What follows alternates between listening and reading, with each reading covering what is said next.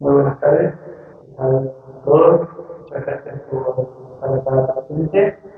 Hoy, miércoles 21 de febrero de 2024, no, eh, voy a estar participando acá de la segunda analítica.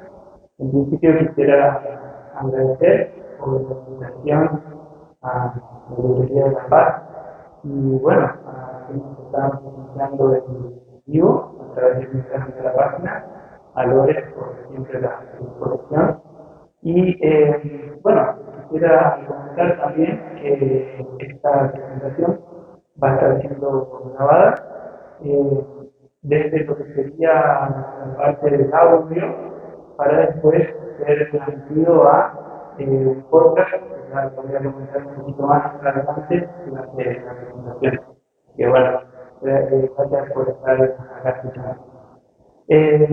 Lo que hoy traje como una propuesta es en realidad algo nuevo para mí, porque anteriormente siempre trataba de mostrar presentaciones sobre libros, alguna colección que tenía propuestas, pero hoy quise hacer un poco más eh, subjetiva la, presentación y contar un poquito mi historia contar un poquito eh, quién soy, qué me inspira y lo que me inspira a mí eh, es algo que indagando mucho en la parte histórica también me di cuenta que, que fueron caminos que inspiraron a otras personas y eso es lo, lo interesante que quisiera conocer. El título de la presentación es Andamiajes entre ciencia y literatura, en la cual, bueno, lo, lo primero que, quisiera comentar es quién soy desde lo profesional y quién soy desde esa otra mirada también con la que estoy hoy. Yo, bueno, como habrán visto, mi nombre es Jorge Fabián Coronel y eh, soy profesor en física, física en un instituto de hace un tiempo atrás, en el cual bueno, me formé en la UNE, facultad de industria, ciudad de Soy hijo de las greñas y un apasionado por la ciencia prácticamente todos los todos. Ahora, eh, ¿por qué estoy acá hoy invitado con esta segunda parte que dice ciencia y literatura? Bueno, resulta que desde temprana edad, aproximadamente desde los 14 años, eh, indagué en un género en el cual fue que me marcó prácticamente en toda mi vida hasta el día de hoy, bueno, no voy a decir mi edad para quedar mal, pero eh, desde los 14 años que estoy consumiendo, yo creo que las personas nos vamos formando dentro de los géneros que nos gustan, que nos apasionan. ¿Por qué? Tal vez, como dice el ¿no? sobre gusto no hay nada escrito, pero eh, es algo con el que uno se, se complementa y se compenetra. Ahora, cuando digo que me gusta escribir literatura de terror, también yo creo que hay dos procesos acá, de los cuales están acompañados. Uno es siempre el gusto por escribir y como dice mi gran maestro, mi mentor, aunque él no lo sepa, Stephen King dice que las personas que les gusta escribir, te tiene que gustar eh, leer también. Yo creo que estos espacios de justamente las ferias de libros, como las que estamos eh, teniendo en este tiempo, eh, son espacios importantes para eh, promover las dos partes. Porque una persona que le gusta leer, no siempre le gusta escribir, pero sí es una primera parte, por así decirlo, dentro de este proceso. Ahora, lo que yo quisiera comentar es qué andamiajes hay entre la ciencia y la literatura. ¿Qué es esto de vincular dos cuestiones que cuando yo arranqué a escribir me decían, Fabián, vos estás loco, porque como si te dedicas a la ciencia du, mal dichas, duras, ¿cómo puede ser que te vayas a una parte que es justamente algo en lo, en lo cual eh, salís del objetivo y entras a esto de la subjetividad y demás. Bueno, eh, en la medida que fui leyendo, me fui interiorizando en cuestiones que iban más allá justamente de lo científico y me fui encontrando que el mundo es un, un camino con millones de historias contadas, de los cuales la ciencia la atraviesa por completo, en todo su esplendor y por todos lados. Ahora, cuando nosotros hablamos, por ejemplo, del terror en sí, la Real Academia lo define como una obra cinematográfica o literaria que busca causar miedo o angustia en el espectador o el lector. Desde, ese, desde esa mm, definición, podríamos ver que entonces hablar de terror no solamente nos implica libros, que fue la primera manera de transmitir el terror, ¿no es cierto? Sino que también eh, causa, dice, miedo o angustia en el espectador. Ahora, ¿por qué una persona le, le interesaría en la eterna búsqueda de, la felicidad, en teoría, que es el camino largo que hacemos durante la vida, ¿por qué una persona querría tener esa sensación de angustia o de miedo? Bueno, justamente ahí es el momento en el que entra la ciencia y una perspectiva nueva que hoy en día está cobrando mucho auge dentro de tesis de maestría o de doctorado y que es justamente la parte de la neurociencia. Obviamente que eh, muchos profesionales hoy en día se encargan de trabajar esto, como por ejemplo psiquiatras, psicólogos y demás, pero en realidad eh, cuando se lo aplica desde esta definición en particular, causar miedo o angustia nos pone frente a una situación determinada en la cual nos saca de esa búsqueda de felicidad eterna y nos hace mirar un poquito cuáles son los problemas que nosotros nos vamos encontrando eh, durante nuestra vida. Por ejemplo, cuando eh, alguien mira eh, dentro de una teoría científico-literaria que está muy actual, ahora ya les voy a contar un poquito más, eh, muestran de qué manera, por ejemplo, eh, en qué etapa, mejor dicho, de la vida, eh, esta literatura de terror, o la cinematografía de terror, es mucho más fuerte. Y se dieron cuenta que en realidad lo que son el público adolescente es el que más consume cine y literatura de terror. En realidad es más Hoy en día todo se lleva a, la pantalla grande, a la pantalla chica, pero en realidad hay una diferencia acá. Ahora, esta, esta teoría neurocientífica que está saliendo eh, es bastante divertida, digamos, porque cuando te cuenta la, la idea de adolescentes de tener miedo, eh, lo cuenta desde una perspectiva cinematográfica en la cual, bueno, un estudio es llevar parejas, ¿no es cierto? Eh, bueno, heterosexuales, en los cuales se los pone frente a una película de terror y se dan cuenta que eh, supuestamente, bueno, hay más conexión amorosa frente a un proceso de visual en el cual causa esa especie de miedo. Entonces, cuando salen del cine son más propensos a seguir juntos y enamorados porque es como que hay una especie de vínculo ahí en el cual eh, ese vínculo es de protección. Entonces, esta teoría dice que, bueno, la chica o el chico que, que, vio la película se asustó y se abrazó y dijo, wow, y se abrazó de la persona que tenía al lado, es mucho más propensa que salga y diga, che, vamos a tomar un café o algo y continúe en esa relación. Eso dice la ciencia. Ahora, cuando nosotros hablamos de este término, la ciencia se define como conocimientos obtenidos mediante la observación y un razonamiento. Entonces, justamente, fíjense que ahí ya tenemos un andamiaje. A ver, ¿qué podemos crear hoy en día como algo impactante en la cual me genere esta especie de, liberación de endorfina para que yo sienta a la persona que tengo a mi lado y quiera continuar con, con ella o con él, con, quien tenga al lado, ¿no? Entonces, fíjense que la liberación de endorfinas y demás, el sentimiento del miedo, viene por parte de un lugar en el cerebro en el cual eh, es la llamada amígdala o el centro del terror. Eh, es como llamativo esto, ¿no? Si bien hoy en día se descubrió que hay varios otros mecanismos aparte de este, eh, en realidad estos mecanismos cerebrales que vienen, que, que intervienen justamente en el momento en que alguien siente una amenaza o un estímulo, entonces genera esa perpetuidad. Entonces, un consejo entre paréntesis, si queremos conquistar a alguien, vamos a invitarle a ver películas de terror. Ah.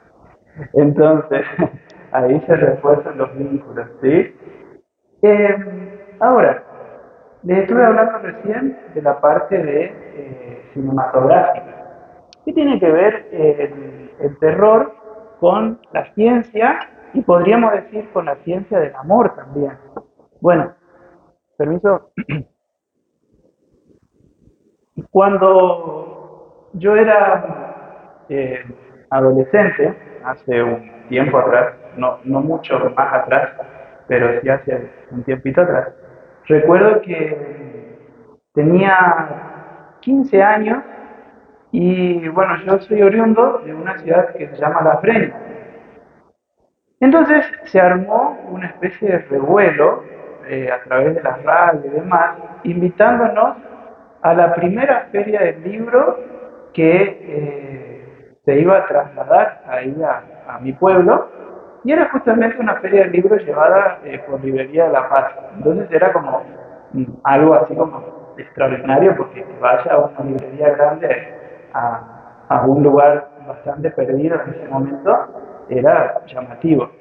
Entonces yo recuerdo que cuando fui a la librería, bueno, esa feria del libro, estaba obviamente como acá lleno de, bibliografía, de textos y demás, pero a mí me interesó un texto en particular. Ese texto es de un reconocido escritor llamado Bram Stoker, en el cual el título decía, en tapa dura, grande, Drácula. Entonces yo dije, wow, llama la atención a ver qué será que tiene este vampirismo aquí metido como para poder eh, leer algo distinto de lo que yo estaba leyendo en ese momento, que era eh, literatura ofrecida por mis profesoras de lengua. Entonces me compré ese libro, justo había salido bien en unos exámenes y tenía un dinero ahí de recompensa, y lo invertí en este libro. Y cuando empecé a leer, no sé, era la primera vez que yo leía un libro de terror y me imaginé, no sé, encontrarme con texto, con una prosa que hablara de un señor que chupaba la sangre, que volaba por los aires, que se convertía en, en un murciélago. Y sin embargo, me encontré con esto que les estaba comentando recién. Me encontré con una historia de amor de dos personas que enamoradas como estaban, buscaban escapar de ese miedo y ese miedo los perseguía y ese miedo generaba un vínculo más grande entre ellos. Entonces yo digo, ¿cómo puede ser que nosotros pensamos que el terror, el misterio y demás son eh, procesos destructivos y sin embargo desde un punto son construcciones sociales de las cuales después de un tiempo se rompen y dejan esa angustia. Ahora entonces, la relación para poder pensar esto va justamente del lado este, ¿no? De generar vínculos afectivos entre amistades, entre parejas, en los cuales, si nos ponemos a pensar, eh, la mayoría de las películas de terror, que bueno, hoy en día están adaptadas en libros, no todas obviamente, pero la mayoría, siempre hay ese proceso de un cariño de un grupo que después se rompe cuando alguien desaparece, muere o lo que sea, es como que produce esa especie de, de una, podríamos decir, antisimbiosis, ¿no es cierto?, en la cual, por más de que no se conocieran mucho, de igual forma genera ese impacto. Ahora, hay una cuestión acá. Eh, la literatura, como les estuve diciendo recién, la literatura de terror eh, nace en realidad no desde un solo género, o sea, hablar de fantasmas, hablar de, monstruos, sino que nace, por ejemplo, con determinados, eh, determinadas situaciones en las cuales, por ejemplo, se toman los cuentos de Edgar Allan Poe con determinados espacios o ambientes que llevan. Y la literatura de terror es muy vista desde este lado de lo juvenil adulto, por así decirlo.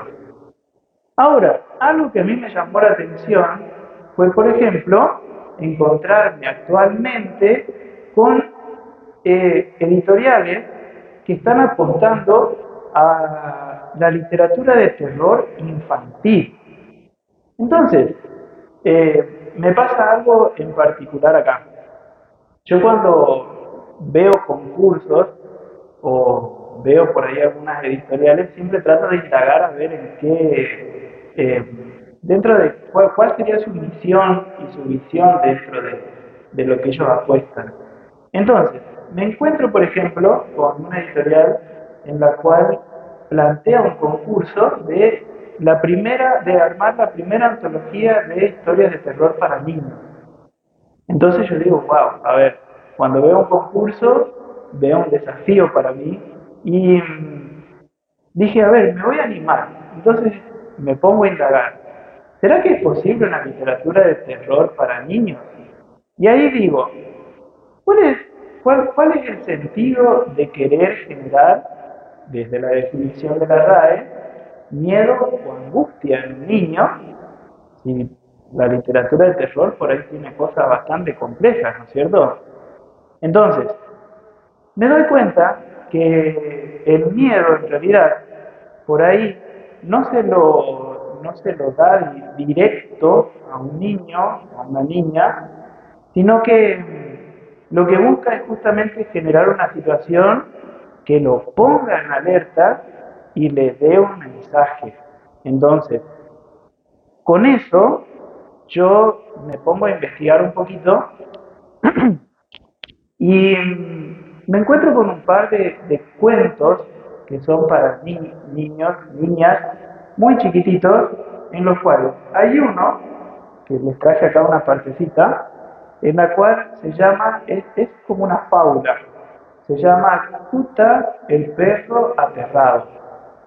Entonces, cuando lo leo, digo, a ver, voy a empezar a indagar un poquito en qué es la literatura de terror infantil. Y me encuentro con esto. Decía, Kuta, el perro aterrado. No hay duda de que, de que quien vive aquí es una persona muy feliz. No se puede estar triste cuando se tiene tanto.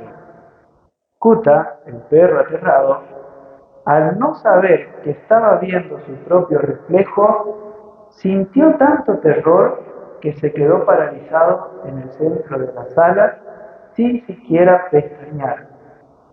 Entonces, me pongo a pensar y digo, en principio, eh, tomar una situación, por así decirlo, normal, en la cual desde el ambiente, Kuta era un perro que tenía todo, ¿sí? todo, toda su disposición, entonces toda la gente que lo miraba alrededor pensaba que no podría llegar a faltarle nada. Ahora, lo que le aterraba a él era el reflejo que tenía en el espejo y ver a un perro desconocido para él, en el cual generaba esa sensación de miedo o angustia. Entonces, yo lo primero que vinculé es la parte del propio reflejo con una eh, situación directa desde lo que es la física óptica en la cual da una imagen de igual tamaño y lo que se llama simétrica de alguien que se mira. Entonces, podríamos tener dos situaciones acá. El perro mirándose, desconociéndose, y que alguien, por ejemplo, quite ese miedo diciéndole, no, este sos vos, o si no desde el otro lado, que nos podría pasar a nosotros, en la cual si yo me pongo frente al espejo y no me encuentro con ningún reflejo, entonces, ¿qué es lo que está pasando? Ahora, vemos ahí cómo un fenómeno físico, que es el fenómeno de la reflexión, genera este impacto en una persona, o en este caso en un perro, en el cual el mensaje no es que la otra persona tiene que angustiarse o tener miedo, sino que ahí empieza un proceso interno dentro de, nuestra, dentro de nuestro cerebro en el cual es buscar la explicación a eso. Y eso es justamente científico. Ahora, cuando nosotros nos encontramos con situaciones de las cuales no podemos dar la explicación, entonces ahí es cuando entra ese miedo, justamente, ¿no? Ahora, este fenómeno, como les estaba contando, esta situación es muy aprovechada desde la literatura y eh, es tomada, por ejemplo, en muchos cuentos, como por ejemplo uno que, que escribí hace un tiempo, en un libro que se llama Historia de Misterio y Ciencia, y es eh, ese, ese cuento llamado El espejo. El espejo está dentro de una colección de cuentos, dentro de unos, libros justamente que, que, yo había publicado. Eh, se llama así, Historia del Misterio y Ciencia, y este libro en particular es el primero que yo escribí eh, y me animé a publicar, y lo había hecho justamente en un periodo en el cual estábamos dentro de eh, la pandemia. Ahora, este primer cuento, que para mí es muy importante, eh, nació cuando yo estaba dando clases de justamente física óptica para mis estudiantes del profesorado en física. Entonces, tenía que dar el tema espejos y dije, a ver, ¿qué, qué voy a hacer como para llamar la atención de mis estudiantes?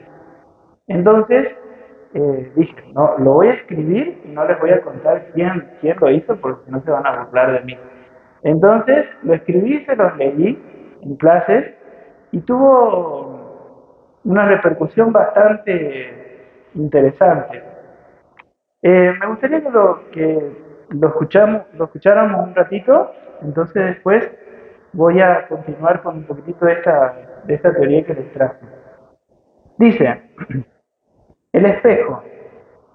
Cuando internaron a Juan en la sala 8, le habían diagnosticado esquizofrenia, un mal que afecta y despersonaliza irreversiblemente a las personas.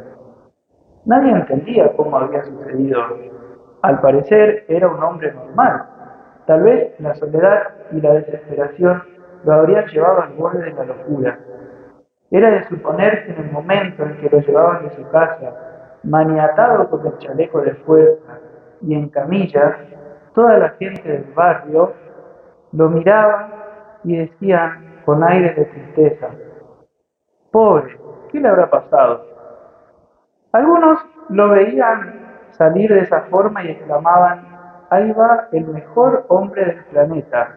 ¿Por qué Dios castiga a los que no debería castigar? Pero por alguna razón algo había ocurrido. Lo extraño del caso fue la locura y los gritos de Juan. Su voz gruesa y pesada exclamaba y rogaba que no lo vieran, que miraran hacia otro lugar, porque había algo en su ser, algo que se había adueñado de su sentido. Y cada mirada le era como un sinfín de fuego que lo quemaría en sus entrañas. Al ponerlo en la habitación, rodeado de espuma protectora para que no se lastimara, lo llamativo era la petición que hizo Juan, por favor, que no haya ni un solo espejo, no quiero ni un reflejo de mi persona.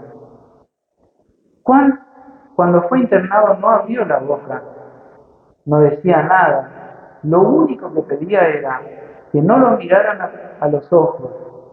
Y decía, yo no soy mi reflejo, ni el reflejo en ningún espejo, ni el reflejo en su ojo. Por favor, no me miren. Todas las personas tenían estima hacia Juan. Fue por ello que un día un guardia se acercó y le preguntó si se encontraba bien. A lo que Juan respondió, si le hablo, no me mire por mucho tiempo, no hace falta mirar para escuchar. Alguna vez yo fui mi reflejo en el espejo. Él y yo éramos uno solo. Me acompañaba como mi sombra. Pero fue esa mañana que al despertar y lavarme la cara, me miré. Me miré y yo no era yo. Era alguien más. Recuerdo que ese me miraba y se sonreía. Fruncía las cejas. Ese reflejo leal me era desconocido. Me asusté y me fui Pensé que era mi imaginación, pero no fue así.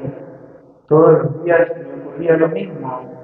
Recuerdo que al mirarme me mostraba yo vestido de traje rojo y la mayoría de las veces de un traje negro. En cada momento estaba con una rosa que me hincaba y hacía sangrar. Puedo jurarte que miraba mi mano de la realidad y los puntos sangrantes comenzaban a derramar ese líquido rojo. Pero, señor guardia, te dije que no me mirara. Ahora que ya me miró, es demasiado tarde. Ahí viene. El guardia miró al final del pasillo y vio la sombra de un hombre. Una sombra que a pesar de estar en la luz, seguía siendo oscuro. Caminaba hacia ellos más y más, pero no emitía sonido alguno. ¿Era la imaginación del guardia?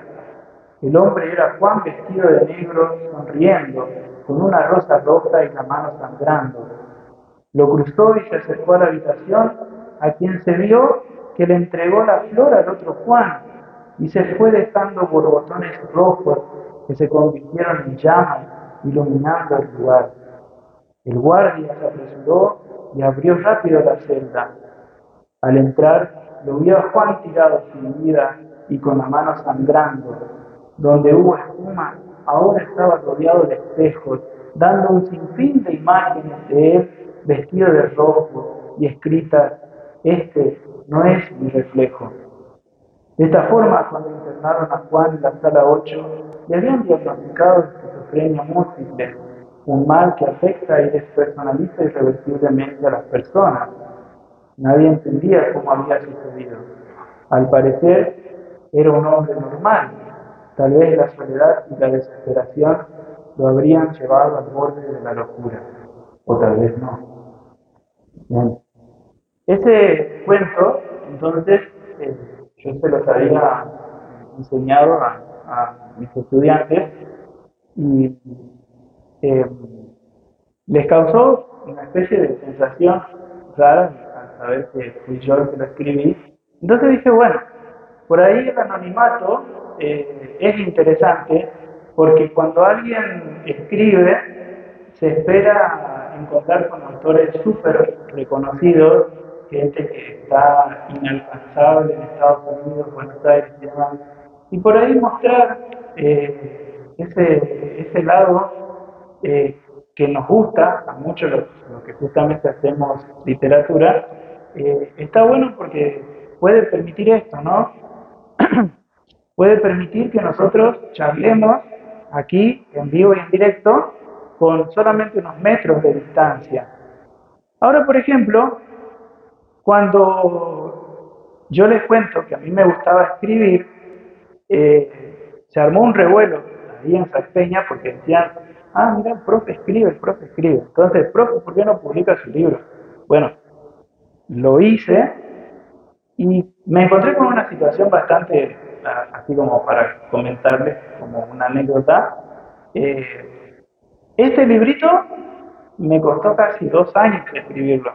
Y cuando lo tuve en mis manos dije, va, esto no era lo que yo escribí. Entonces dije, ¿cómo por ahí el proceso, ¿cierto?, en el cual uno empieza a, a escribir, termina con mucho tiempo de trabajo y por ahí pequeña cantidad de páginas que para alguien que compra por ahí dice, bueno, esto nomás era pero sin embargo hay un trabajo atrás muy, muy importante. Y ahí fue cuando me acordé y dije, ¿de qué manera, no es cierto, uno, una persona que, que le gusta escribir, se siente con una gran cantidad de emociones, de por ejemplo, decir, ¿quién soy? ¿Soy el profesor de química y de física o soy el escritor? Entonces, parece que las personas no les puede, no, no se puede diferenciar, a ver, ¿quién sos? ¿O sos una cosa o sos otra? Entonces ahí me encuentro con la historia de estos sábados, en el cual él eh, es, era justamente un escritor eh, reconocido, obviamente, pero que también era doctor en física. Entonces dije, a ver, ¿qué tiene para contar? Y encontré una línea en la cual sus escritos generaban esa especie de miedo o angustia, obviamente que no es un escritor de historia de terror, pero que sí también se vale mucho de estos eh, andamios para poder generar. Entonces, eh, quería compartir con ustedes una parte de un libro que me gustó mucho, eh, El túnel me gustó, pero este, por ejemplo, llamado Antes del fin, es un libro que marcó bastante fuerte, digamos, dentro de, mi, de mi experiencia. Sobre todo por esta parte, cuando dice, mi padre era la autoridad suprema de esa familia en la que el poder descendía jerárquicamente hacia los hermanos mayores. Aún me recuerdo mirando con miedo su rostro surcado a la vez de candor y dureza. Sus decisiones inapelables eran la base de un férreo sistema de ordenanzas y castigos, también para mamá. Ahora, yo digo, ¿cómo puede ser que alguien con una mirada de candor y dureza genera una sensación de miedo? ¿Cuál era la, cuál es el objetivo de causar miedo en la otra persona? Ahora, me pongo a pensar y digo, bueno, fíjense que el miedo es ese estado de alerta, de decir, venís hasta acá, ojo, este es tu límite. A partir de acá tenés dos caminos hacer caso o no hacer caso. Y cada uno de ellos, lo importante es que cada uno tiene ya, digamos, su lado dentro de lo que a mí, en un libro que escribí que se llama Tal vez no debiste volver, me animé a ponerle la filosofía del tal vez. Entonces yo digo, tal vez si hago esto, va a pasar esto, o tal vez si hago lo otro, va a pasar la otra situación. Por ejemplo, en mi casa el miedo era algo muy eh, tajante dentro de, dentro de mi formación, en la cual, por ejemplo, siempre me decían, ya, eh, ahí viene el sapo, cierto? Eh, y es como que agarraban y te hacían tener miedo. Si vos no haces esto, te va a pasar tal cosa. Y por ahí uno por apuro iba y lo hacía y le pasaba algo malo. Entonces ahí decían, ah, tal vez si yo no lo hacía, iba a seguir por ese camino normal. Entonces, cuando hablamos desde la neurociencia, eh, podemos plantear justamente que la ciencia va a describir comportamientos, estos comportamientos que generan esa sensación en las cuales puede dar tranquilidad, ¿sí? o si no causar esa otra parte que yo le estaba contando recién. Entonces, desde la ciencia los comportamientos, las expresiones faciales, la congelación, el escape y la evitación son cambios fisiológicos que vienen acompañados en lo que serían las sensaciones de miedo. Y eso es justamente lo que un autor que hace ciencia y que hace literatura de terror es lo que trata de avanzar justamente, ¿no? Bien, como para ir terminando, entonces, lo que quisiera comentar es eh, cómo hay muchos autores que se van a valer de esto y por ahí de dónde vamos a sacar las inspiraciones necesarias para poder escribir literatura de terror científica, por así decirlo. Ahora, cuando hablamos de literatura de terror científica, a mí me gusta decir que no podemos tomar dos caminos. o la literatura de la ciencia ficción, o si no, la, la literatura de ciencias básicas. Una ciencia básica, un subgénero, puede ser, por ejemplo, el detectivesco, ¿sí? Cuando hablamos, por ejemplo, de las historias de Sherlock Holmes, como frente a un asesinato, además, hay eh, un, un, proceso de resolución que involucra esto, ¿no? Que es la ciencia, o si no la parte de la ciencia ficción, en la cual el gran escritor eh, por excelencia es Isaac Asimov, en el cual tiene muchos libros, del cual yo recomiendo uno que se hizo la adaptación, llamado Yo Robot. Eh, es un libro muy interesante, muy, fácil de leerlo, porque te atrapa desde que empieza hasta que termina prácticamente. Entonces, ¿de dónde buscamos la inspiración eh, para poder escribir una literatura de terror científica? Una gran pregunta. ¿Hay que ser profesor de química, física, licenciado en astronomía o lo que sea para poder escribir un terror científico? Hay que tener leído compendios completos de química y de física para introducirnos dentro de estos contextos literarios. Bueno, lo, lo interesante de hoy es que no hace falta que alguien sea profesor o que sepa eh, muchas cuestiones sobre química, física, biología, sino que hay eh, un, un conjunto de libros que son justamente los llamados libros de divulgación científica, que pueden dar ideas a las personas que se animen a escribir esto, ¿no?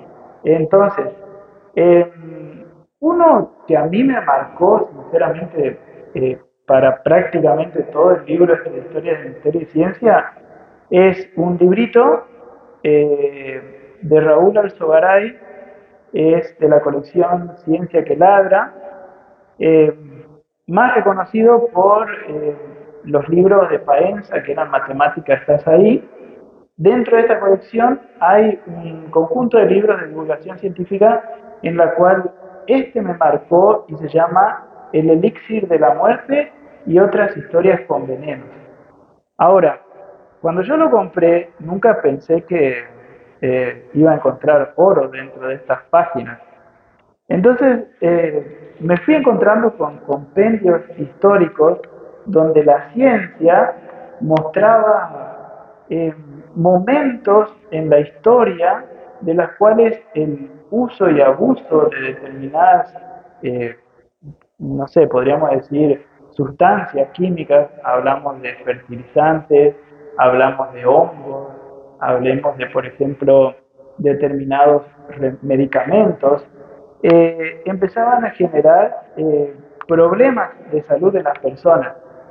Entonces, por ejemplo, tenemos algunos, algunos puntos donde dice, por ejemplo, eh, lo que mata es la dosis, como un dios con dos caras, y destruirás un imperio, arsénico a la italiana, las brujas de Salem, el elixir de la muerte, cartas dolorosas, historia del apogeo y la decadencia del DDT. Entonces, ahí nos vamos encontrando nosotros con eh, justamente momentos en la historia de la ciencia que pueden dar lugar a muchísimas historias. De hecho, cada una de ellas es una historia específica que después puede ser adaptable a otra. Y hace poquito encontré otro libro que cuando lo vi eh, dije necesito tenerlo y es también de la colección Ciencia que Ladra, en la cual se llama La ciencia y los monstruos de Luis Javier Plata Rosas. Dice todo lo que la ciencia tiene para decir sobre zombies, vampiros, brujas y otros seres horripilantes.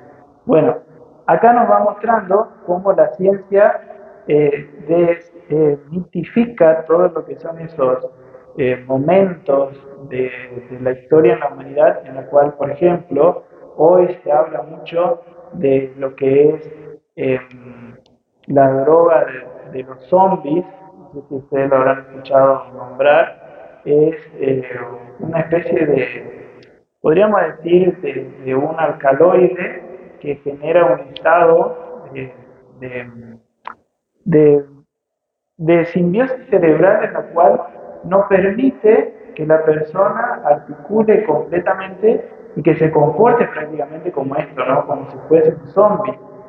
Entonces, eh, fíjense si eso no puede ser inspiradora hoy en día a un, no sé, a una película o un libro que nos hable sobre eh, un apocalipsis zombie, ¿sí? Entonces, para ir terminando, hay muchos de estos libros de los cuales tienen eh, contenido científico dentro de lo que sería la trama del terror y el misterio. Uno muy importante es el de Patrick Suskin, eh, llamado El perfume o historia de un asesino, que está adaptado al cine y puesto, por ejemplo, hoy en día en una película de Netflix que tiene el mismo nombre, se llama El perfume, y es como, por ejemplo, se aplican procesos de obtención de ácidos grasos y aceites esenciales, se llama.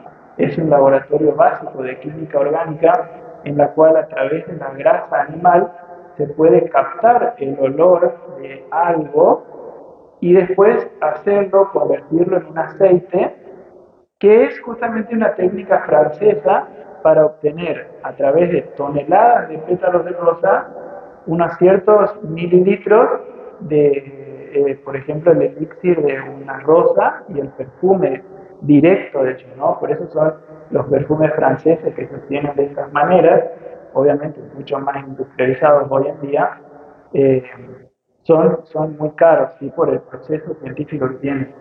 Bueno, este chico, con un olfato eh, increíble, ¿sí? busca obtener eh, el aroma o el perfume de no solamente de la rosa, sino de las personas. Entonces, como dice Historia de un asesino, él se obsesiona con algunas chicas y trata de sacarles el olor de las chicas. Entonces, eh, se muestra cómo hace este proceso, obviamente a mis alumnos no les voy a mostrar porque después van a decir que porque eh, enseña estas cosas, ¿no? Pero, por ejemplo, él hace este proceso de extracción con ácidos grasos eh, en persona y obtiene de toda esa cantidad de grasa dos o tres gotitas del olor directo de esa persona. Entonces, bueno, obviamente, yo no sé si será verdad o no eso, pero el proceso científico está bien dicho, bien, bien comentado, y es justamente una técnica que genera esa sensación de, de, podríamos decir, de angustia, ¿no? Entonces, otro autor que a mí me marcó mucho eh, es Leopoldo Lugones, en el cual hay un compendio chiquitito propuesto desde Clarín, en la cual eh, hay dos cuentos que son muy, muy interesantes. Uno de ellos por ejemplo, me sirvió para una novela que estoy escribiendo ahora. Y tenemos, por ejemplo, el esfuerzo, gemas dolorosas, la estatua de sal, y este que se llama El espejo negro.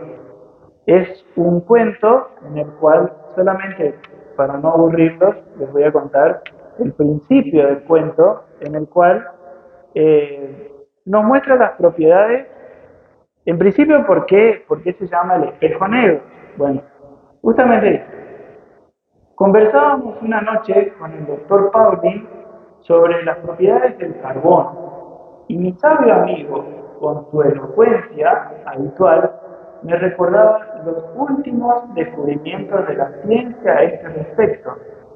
El trozo de carbón que uno aparta con el pie, distraído al pasar en las necesidades de cualquier usina, es un universo químico los colores del carbón, los perfumes, las medicinas del carbón. ¿Qué capítulo? Usted podría, pero yo, doctor, soy un ignorante. Apenas conozco algo sobre clima, como todo el mundo. Bien está. Y sabiendo una cosa interesante, ¿usted se atrevería a narrarla afrontando la incredulidad, la malicia hasta la sospecha?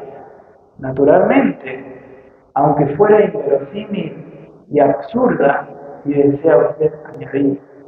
justamente muestra cómo, por ejemplo, desde lo que sería las propiedades del carbón, este científico genera este espejo con una fluidez más que increíble y al observarla y pensar en algo, se podría llegar a proyectar como si fuera una figura fantasmagórica que sale de ese espejo y genera justamente la presencia de algo, de alguien que esa persona se imagine.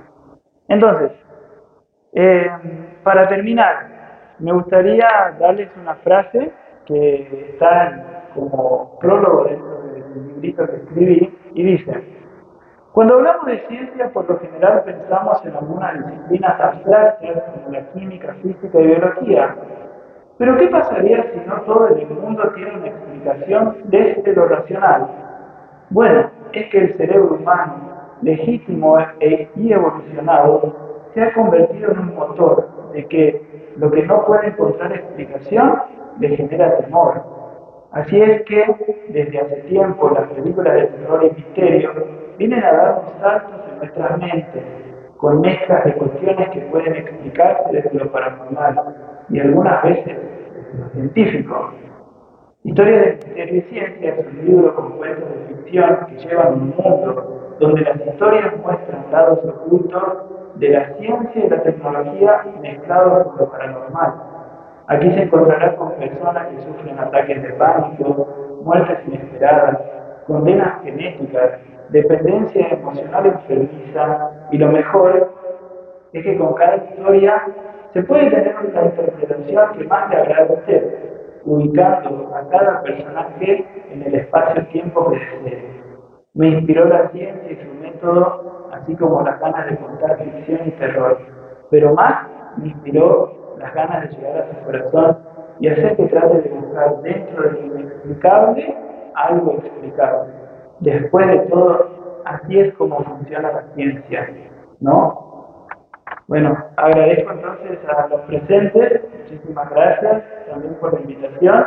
Eh, espero que haya sido de su agrado y bueno, va a estar presente dentro de mi podcast, eh, si me quieren enviar, eh, Jorge Javier Coronel, pueden bajar de mis páginas, mi canal de YouTube, de Spotify y demás. Así que bueno, muchísimas gracias a ustedes por estar aquí.